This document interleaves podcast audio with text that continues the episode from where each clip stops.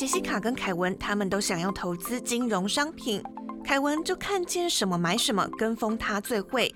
杰西卡收听主持人佑星的金融新观点，让专业的教他如何懂得理财风险。几年后，凯文没钱了，杰西卡钱滚钱，越来越有钱。凯文问：该怎么办啦？你怎么办到的？杰西卡笑着打开他的 Podcast、Spotify、Sound On、Whatever，搜寻金融新观点，按下播放键。教你当个聪明的金融消费者，养成正确的理财习惯。听右心的金融新观点，一起学习怎么守护自己的宝藏。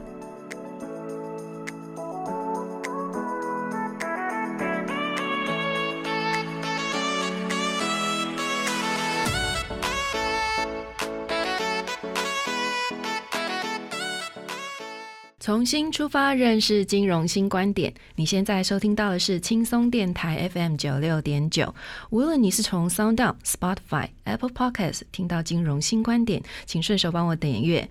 才可以在第一时间知道节目的新动向。另外，本节目由轻松电台制作，每周六日下午五点到六点，下载 APP Hi Channel，搜寻轻松电台，或者是你调频道 FM 九六点九，基隆跟部分的大台北地区都可以收听到我的节目哦。欢迎大家收听金融新观点。大家好，我是优心。大家好，我是小帮手木瓜。哎，大家今天好吗？哈，这几天在浏览新闻的时候，虽然还是武汉肺炎的事情会是比较关注的焦点，还有就是我们的大人哥总统哈要退役的事情哈。那但是呢，我们还是有在关注到说其他的金融方面的一个消息哈。所以我在 ET Today 的新闻云上面有看到一则耸动的新闻哈。这个新闻来，那个木瓜帮我们念一下这个标题。没问题，他是说富邦神鬼女业务骗客户一亿。假投资型保单炒股惨赔，满十年才曝光。金融圈里面的保费挪用的纠纷其实还蛮常见的哈，所以一亿在这里算是小咖小 case 哈。那因为这个金额动不动都相当的庞大，而且牵扯的人数也都非常的多哈。挪用的这个保费从数千万到数十亿都有哈。那很显然的，我们的消费者可能有什么必须要去注意到的，才不会让不孝的业务员有机可。乘哈，那所以呢，我们今天就来聊一聊挪用保费这一个新闻哈。那我们就从这个新闻开始哦。那我想呢，看新闻啊，好，不要只看过了就好哦。特别是有很多公共议题的操作，如果你只是看过就好，有可能就会被假新闻给误导了，或者是说。成为被操纵的一个对象哈，那看我们这个新闻呢，除了要了解社会跟世界的变动之外，最重要的地方是不是你能不能够从新闻里面去得知一些很重要讯息哦？我常讲的，你能不能从看到别人的事件里面去学习教训，还是说你要亲自被骗一顿，你才会知道要紧张哈？那不过这个金融知识这样子的东西，本来进入门槛就很高，一般人其实很难分辨哈。你讲的金融。资讯到底是对的还是在骗我的啊？所以今天我要来跟大家分享我怎么样看这个新闻。还有呢，我在读这篇新闻的时候呢，其实心里面有很多的 OS 跟咒骂，在心里像那个跑马灯一样，这样啪啦啪啦啪啦一直跑过哈。但是我不会去批评这个事件的对与错哈。那我会把重点放在我们消费者应该要怎么样去学习的层面，才可以去避免掉纠纷哈。既然是读新闻，所以呢，我把请我们的木瓜来帮忙，我们念一下第一。一段的新闻。好的，富邦人寿林姓女保险业务员异想天开，想学保险公司卖投资型保单，把收来的钱拿去买股赚钱，结果操盘失利，无力支付客户利息，只好向被他诈骗的六组客户致歉，坦诚卖假保单。保险公司得知后，控告林女和身兼业务主管的张姓丈夫涉嫌背信等罪。台北地检署查无张姓丈夫涉案事证，十一号呢就仅依照了这个诈欺等罪呢起诉了林女。木瓜，你很适合当主播。谢谢。对，谢谢您把这段新闻念得很清楚。我相信听众在听到的时候啊，好，一定会有很多很惊讶的地方哈。因为在这一段新闻里面，其实最需要注意的是一开头的描述哦。那为什么要这样子讲？因为在这里透露了几项讯息。各位要知道，如果你买了投资型保单或任何一张保险哈，其实都必须要填申购书。那这个申购书在保险里面就叫做要保书。那事后。后呢，保险公司在受理你的腰保书之后呢，他会经过审核，然后如果他愿意要承担你的风险的话，才会让你买。让你买了之后呢，也会叫你缴钱，然后事后就会出一份你有买保险的契约，这个东西我们叫做保单，证明你有买保险这样子哈。在这个新闻里面，这个业务员我觉得他一定是经过缜密的规划才会去做这样子的事情。为什么呢？因为在一个成功交易完成的保险单中间，其实要投入相当多的人员跟人力哈。那所以除了保险单本身之外，还有其他周边的表单跟服务哈。特别是这个业务员他的这个标的是投资型保单，所以呢，要连同每个月的净值和交易通知都得要能够制作的出来通知这个消费者哈。而且啊，他有承诺，就是每个月必须会固定配息。那这个钱要怎么汇入才不会被看出破绽呢？其实都是需要经过思考的哈。那我自己个人认为啦哈，保单的伪造在这里搞不好是最简单的一件事情，因为你去找了这个印刷厂或者是什么哈，你要制作一本精美的保单是其实相当容易的哦。尤其是像我们在读研究所或者论文哈，那你要呃做一本就是论文集，或者是说像嗯你们可能就是一般的一般的人可能他都会有参赛的经验，对不对？然后要把它做一个精装啊，或者是打洞啊，哈之类的。这个印刷技术其实都做得出来哈，那所以我们消费者不见得能够分辨得出来，我拿到的这一张保单是真的还是假的哈。那像这个骗客户的业务员呢，拿着客户缴的保费去投资的这个业务员，就是去伪造保单，然后缴费证明，还有甚至连收据这些东西哈。我想一定是。有一定的可信度或真实度，所以才让消费者辨识不出来，或者是说，可能他的客户非常的信任他，所以呢，给他的东西就一律相信，到最后才一发不可收拾这样子哈。所以在这里其实有几件事情要大家记住一下，但是我们先休息一下，稍后再回到我们的节目，我们再进行下一段新闻的解读。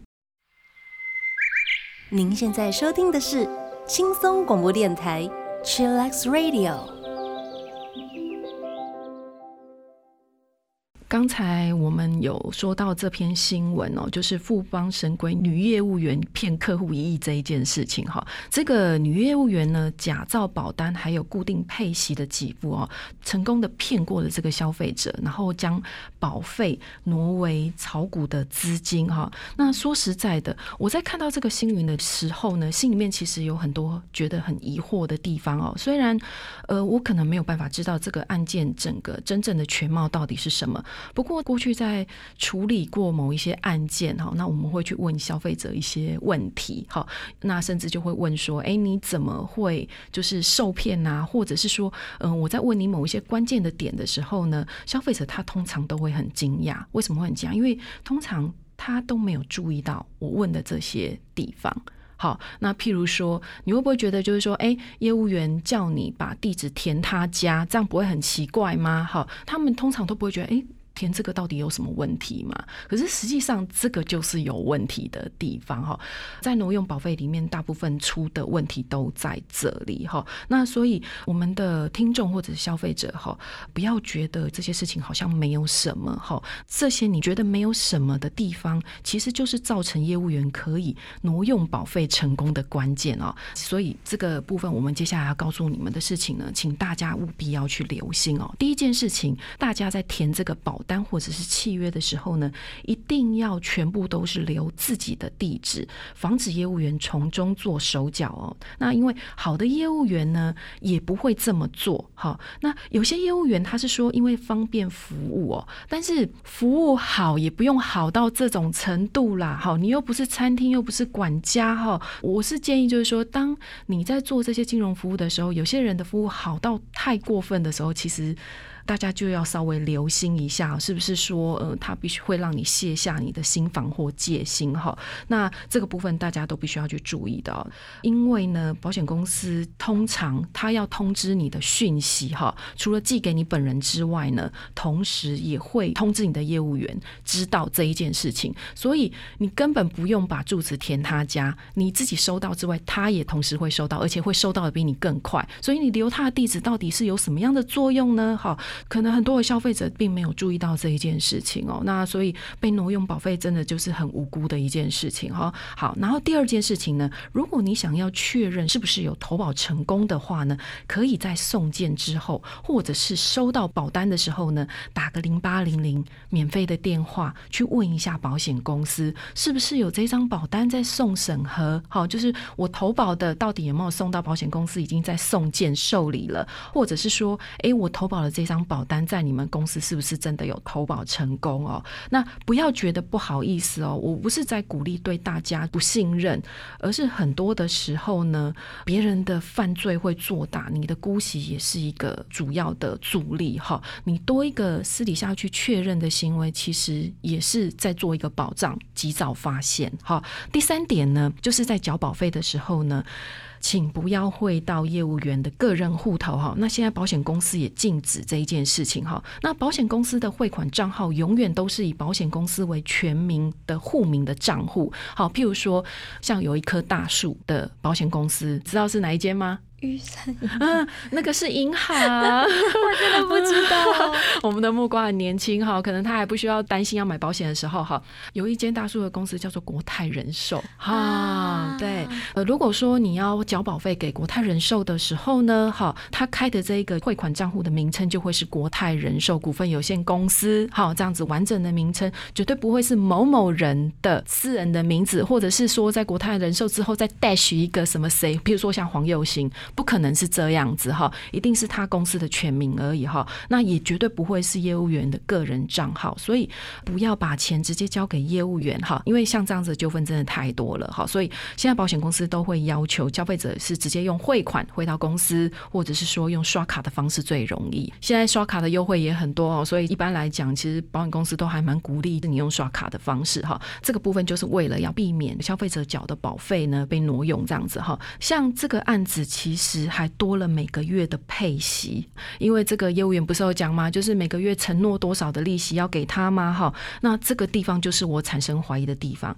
因为保护在保险公司里面没有投保记录，那汇出来的账号的户头有可能就会是业务员的私人账户，保险公司给的利息怎么会是从个人的账户里面汇出去呢？好，那当然我可能从这个简单的新闻里面并没有去看到全貌，所以我们没有。办法去揣测说他真正的情形是什么，但是我看到这个新闻的时候，想到的这些小细节啊，他所透露出来的一些危险的氛围啊，真的让我觉得还蛮背脊发凉的哈。好，那我们再来看一下这个新闻的第二段，那木瓜来帮我们念一下。好的。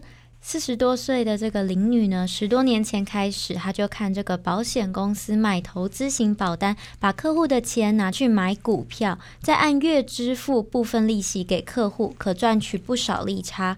因此呢，开始向熟识的客户推销自制的投资型保单。阳春公司呢，会拿部分的保费投资特定的基金保本，并按月给付基金，还伪造了这个保险公司的送金单，证明呢就是已经缴纳了保费，保单成立，借此呢来取信客户。有没有？有没有？对不对？哦，所以你看他这样子按月支付利息给客户，哈，其实一般就优心的认。资来讲的话，投资型保单的这个利息可能有的是不会按月支付的啊，哈，而且这种利息的部分应该是只说它的收益，哈，那所以其实就这些部分来讲，我听到的时候真的就是一头雾水，跟我认知的投资型保单跟我过去所投保的，或者是说我过去处理过的案子啊，哈，真的有很大的差别。那这个业务员应该有很厉害的地方，所以才会让他的客户很相信，哈。你看，像要这样子去玩个。守法的业务员一定会做好很多的配套，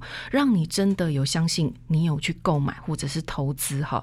那重点是一般来讲，我们的消费者通常不会去注意到后面的讯息。为什么？因为一开始早就被业务员的话术给迷到稀稀混混起呀啦。我们消费者一般来讲都是很精明，但是都败在一个贪字哈。那贪心呢，会驱使我们的消费者失去理性。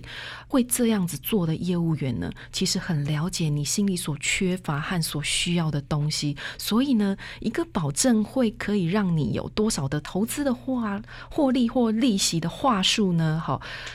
就会像那个被鬼牵走了或下迷药这样子哈，会让你做出失去理智的事情哦。啊，我们的消费者什么时候才会清醒过来？通常是损失发生或东窗事发的时候。像这个业务员，对不对？到最后他是不是投资失利了，是没有办法继续再赚钱了？尤其是像这一阵子，可能武汉肺炎的关系，股市跌得乱七八糟的，对不对？所以他就没有办法再继续承诺说我要给你配息。哈，听众听到这边有没有觉得，光这样子一小段的新闻，其实隐含着很多的资讯，或者是说看到这个新闻会觉得很不可思议，怎么会真的有人受骗，或者是说服要去做这些行为哦？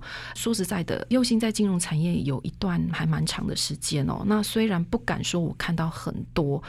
但是光怪陆离的奇人异事哦，其实每天都会发生在我们的生活周遭哦。那而且周而复始的，一直不断的进行着。所以最重要的是说，呃，我希望如果我们的听众有听到我们的金融新观点的话，可以去学习怎么见微知著，从小看到大。好，去看到不一样的地方，然后建立一个良好的金融习惯。好，好，那我们这一节到这边，那锁定金融新观点，记得订阅本节目。你可以从 Sound、Apple Podcasts 还是 Spotify 收听到金融新观点，请跟着右心从最细微的地方建立正确的金融观念及行为。